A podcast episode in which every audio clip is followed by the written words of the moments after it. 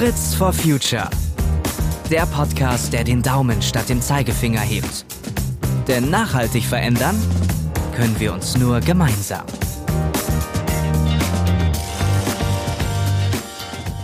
Problem erkannt, Lösung gefunden, Lösung umgesetzt. So kann's gehen und damit herzlich willkommen zu dieser Folge von Fritz for Future.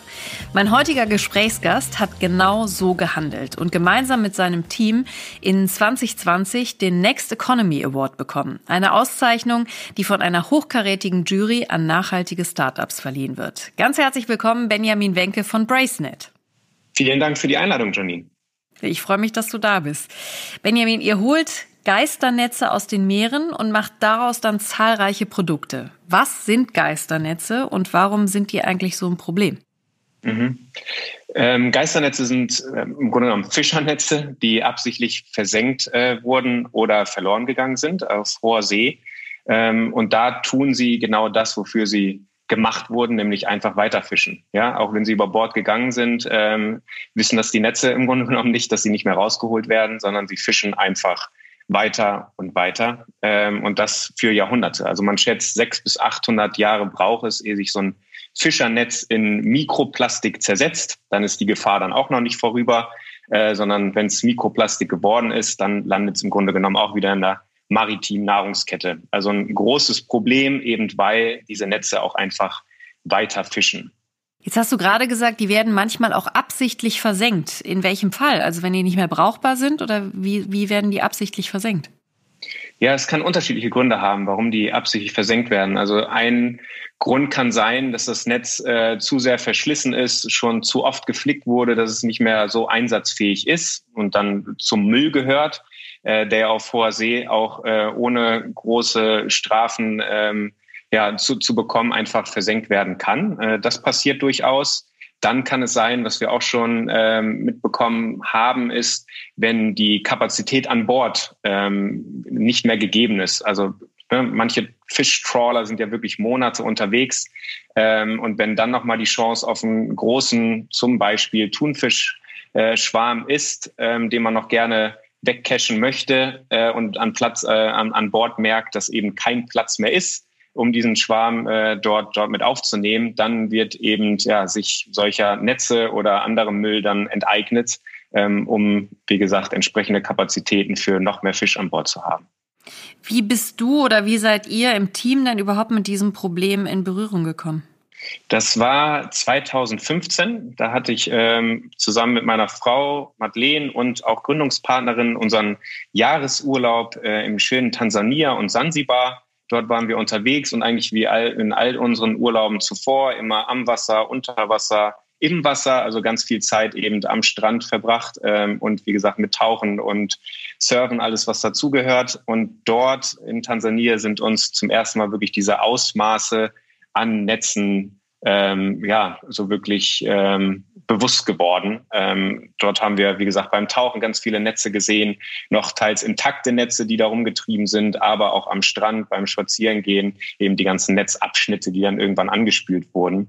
Und da haben wir uns gesagt, das äh, scheint ja ein großes Problem, zumindest lokal zu sein. Dagegen wollen wir was tun. Haben in der Zeit auch schon viel recherchiert und geschaut, ist es wirklich lokal, lokal oder ist es ein globales Problem?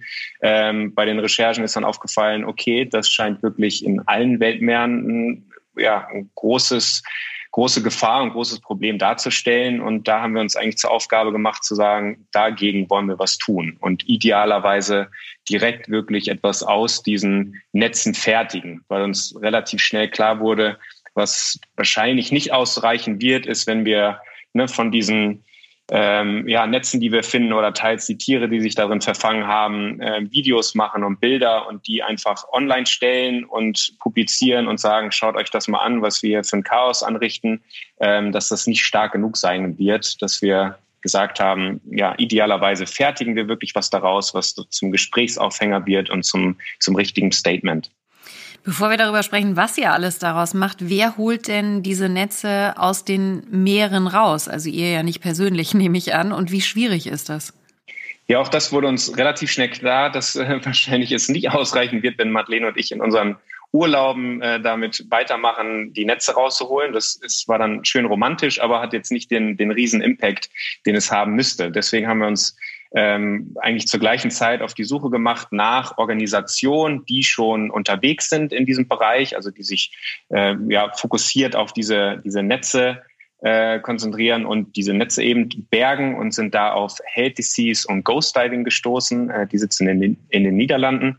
Ähm, die haben wir kontaktiert. Wir hatten schon ein kleineres Tauchteam äh, eben im besagten äh, Holland, also unser, unser Nachbarland, ähm, und haben dem von unserer Idee erzählt, haben berichtet, was wir, was wir gerne tun würden. Die waren sofort Feuer und Flamme und haben gesagt, okay, alle Netze, die wir, die wir rausholen, ähm, die stellen wir euch zur Verfügung, um eben ähm, die Produkte, auf die wir gleich noch kommen, eben zu fertigen. Und wenn die dann rausgeholt sind, diese Netze, also wie, wie werden die sauber gemacht? Da, da ist ja wahrscheinlich sehr, sehr viel Dreck auch dran aus dem Meer. Ja, das kommt so ein bisschen darauf an, wie lange die wirklich im, im Meer getrieben sind. Ähm, kann sein, dass wir ein Netz finden, was wirklich nur ein paar Wochen oder ein paar Monate im Wasser war und dadurch, dass es ja wirklich ein hochwertiger Kunststoff ist, also gerade den Fokus, den wir haben auf Schleppnetze, eben HDPE ist ein sehr hochwertiger Kunststoff, da lagert sich nicht ganz so viel dann wirklich an und nach ein paar Monaten sind die Netze eigentlich noch fast wie neu. Wenn sie natürlich jetzt einige Zeit, einige Jahre in den Meeren waren, dann hängt da schon äh, ordentlich Schmodder, Schmodder in den Netzen. Wir kriegen es aber recht gut gereinigt. Das machen wir zum einen hier tatsächlich bei uns. Also wir waschen die dann einfach durch. Ähm, und parallel, also wenn es dann wirklich noch äh, große Netze sind, ähm, die teils dann auch noch Kilometer lang sind, ähm, werden die bei unserem Partner No4 ähm, gereinigt. Der hat, das muss man sich so vorstellen, so, ja, überdimensionale Waschtrommeln, wo die Netze reinkommen und einfach mit Wasser durchgereinigt werden. Krass, die müssen aber sehr groß sein, oder? Bitte? Die müssen aber sehr groß sein, diese Waschmaschinen. Ja, die Netze werden dann teils dann auch schon zurechtgeschnitten, ähm, dass sie dann eben nicht Kilometer lang sind, äh, um da reingequetscht zu werden. Ähm, also ne, in, in, kleinere Teile, Teil, Teile zerlegt. Ähm, aber wie gesagt, die, die Ausmaßen sind schon recht enorm von diesen großen Waschtrommeln. So, und wenn ihr dann die Netze gereinigt vorliegen habt, was macht ihr daraus für Produkte? Also angefangen hat alles mit dem Bracelet, also mit einem Armband, Englisch Bracelet, Englisch äh, Fischernet. Ähm, hat alles angefangen mit eben diesem, diesem Armband.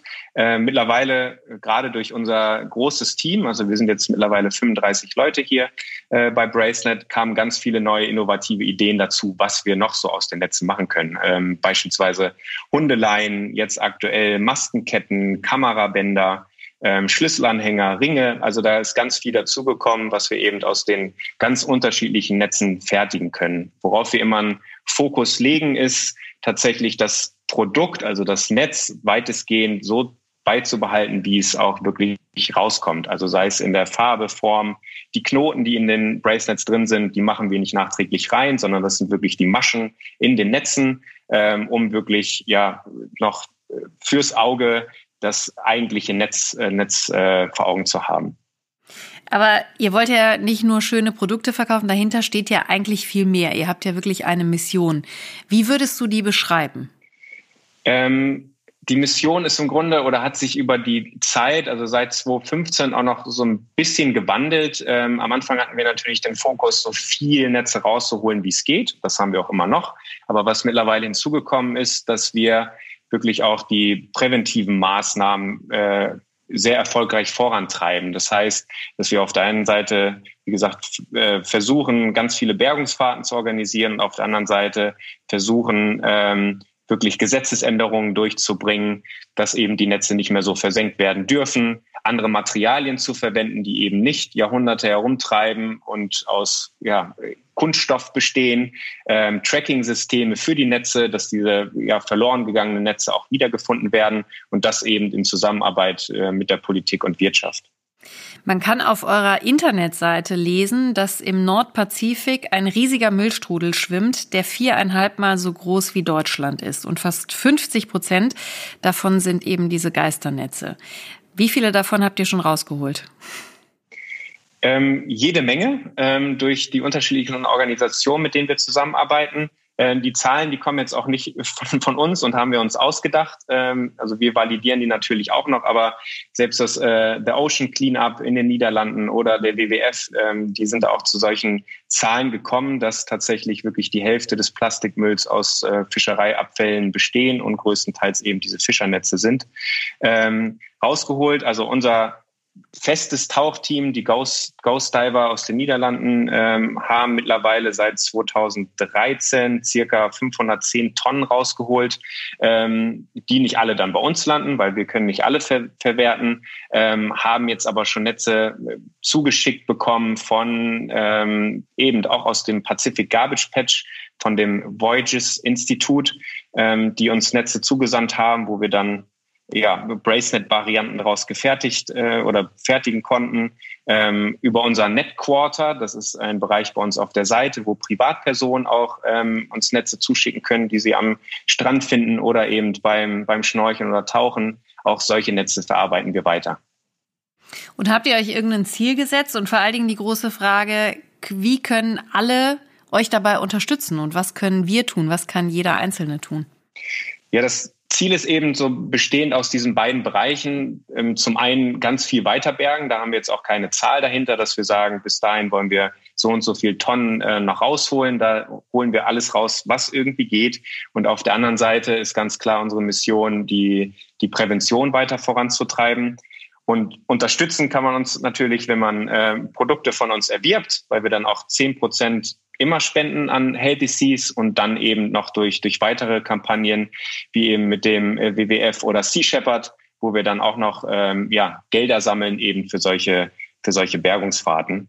Und wenn Leute, wie ich es gerade schon gesagt habe, ähm, unterwegs sind und nicht mehr Ausschau nach Bernstein oder Muscheln halten äh, beim Strandspaziergang, sondern Netzabschnitte finden, ähm, kann man uns die auch gerne zusenden und wir verarbeiten die entsprechend weiter. Das klingt spannend. Super, dass wir auch was tun können. Das finde ich immer ganz wichtig. Ich danke dir für dieses wirklich spannende Gespräch und euer Engagement sowieso und bestell bitte ganz liebe Grüße auch an das gesamte Team und auch das ganze große Team drumherum mit allen Taucherinnen und Tauchern und allen anderen, die da für euch im Einsatz sind. Herzlichen Dank. Danke für die Einladung. Sehr gerne.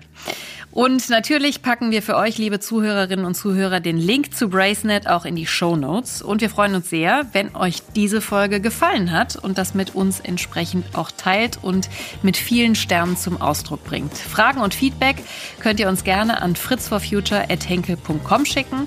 Und alle weiteren Folgen von Fritz for Future findet ihr auf henkel.de slash podcast. Bis zum nächsten Mal.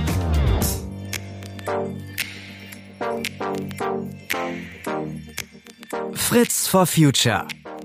Der Podcast, der den Daumen statt dem Zeigefinger hebt. Denn nachhaltig verändern können wir uns nur gemeinsam.